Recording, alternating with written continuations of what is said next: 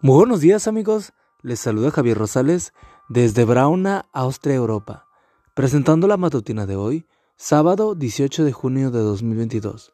La matutina de jóvenes ya por título 23 días de libertad.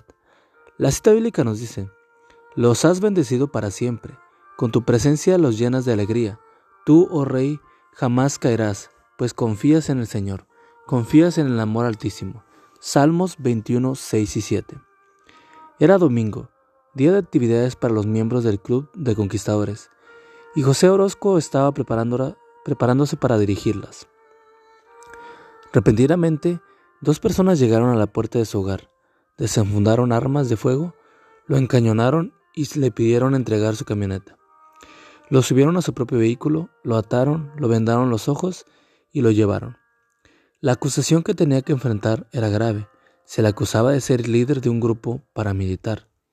Sabiendo que su vida pendía de un hilo, hizo un minucioso examen de lo que había sido su vida hasta el momento. Había estudiado en el Colegio Adventista de Medellín, allí había entregado su vida al Señor Jesús. Luego, estudió ingeniería mecánica e ingeniería eléctrica.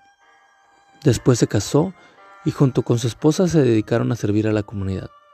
Cuando su esposa quedó embarazada, enfermó de paludismo y falleció durante el parto. Así que ahora se preguntaba, ¿qué será de mi hijo? ¿Por qué me pasa todo esto? Pensaba en su madre, en su hijo y en su iglesia. Así que decidió orar, le rogó a Dios que lo preparara para morir. En medio de toda la incertidumbre, experimentó como nunca antes la presencia de Dios. Esa costumbre de esos grupos mover a los cautivos a pie por la selva en largas jornadas. Al cruzar un caudaloso río, uno de los captores fue arrastrado por la corriente.